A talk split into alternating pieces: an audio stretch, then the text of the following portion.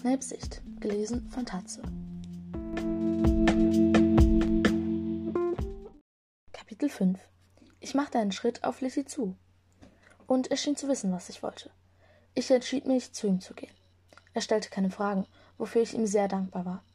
Gemeinsam liefen wir den Weg zum Schloss hoch, ohne nur ein einziges Wort zu wechseln, denn wir waren beide viel zu sehr damit beschäftigt, stets grimmig zu Chiran zu blicken. Als wir um die Ecke zur großen Halle bogen, bekamen wir gerade noch mit, wie Chiran, Moni und Gonny ein Bis morgen zurief und sich mit einem letzten gehauchten Luftkuss in ihre Richtung umdrehte. In Flittys und meine Richtung lächelte er nur, wobei er beide Augenbrauen anhob, als wollte er sagen, tja, das sind jetzt wohl meine. Mein Magen drehte sich um und ich hatte auf einmal gar keinen Hunger mehr.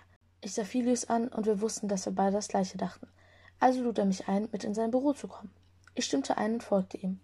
Ich hatte zugegebenerweise noch nie einen Blick hineingeworfen.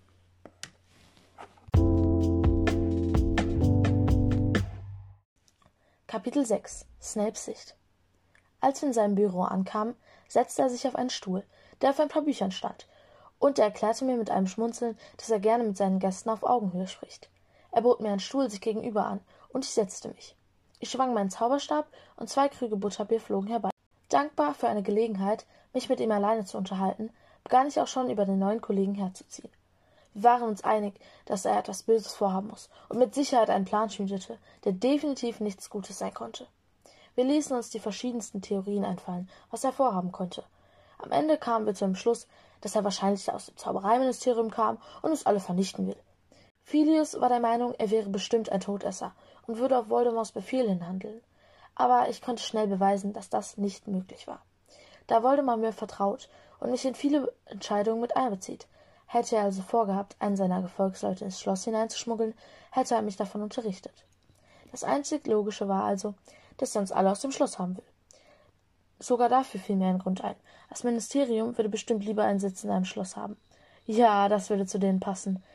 Nachdem wir noch ein paar Flaschen aus Filius Vorrat geleert hatten, waren wir so beschwipst, dass dies für uns die einzig logische Erklärung war.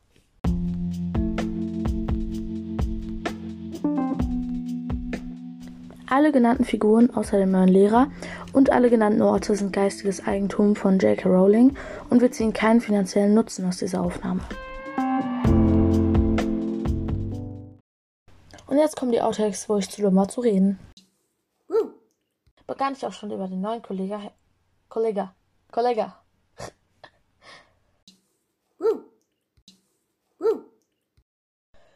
Kapitel Snape. Kapitel Snape. Baba Baby Baba Bobo.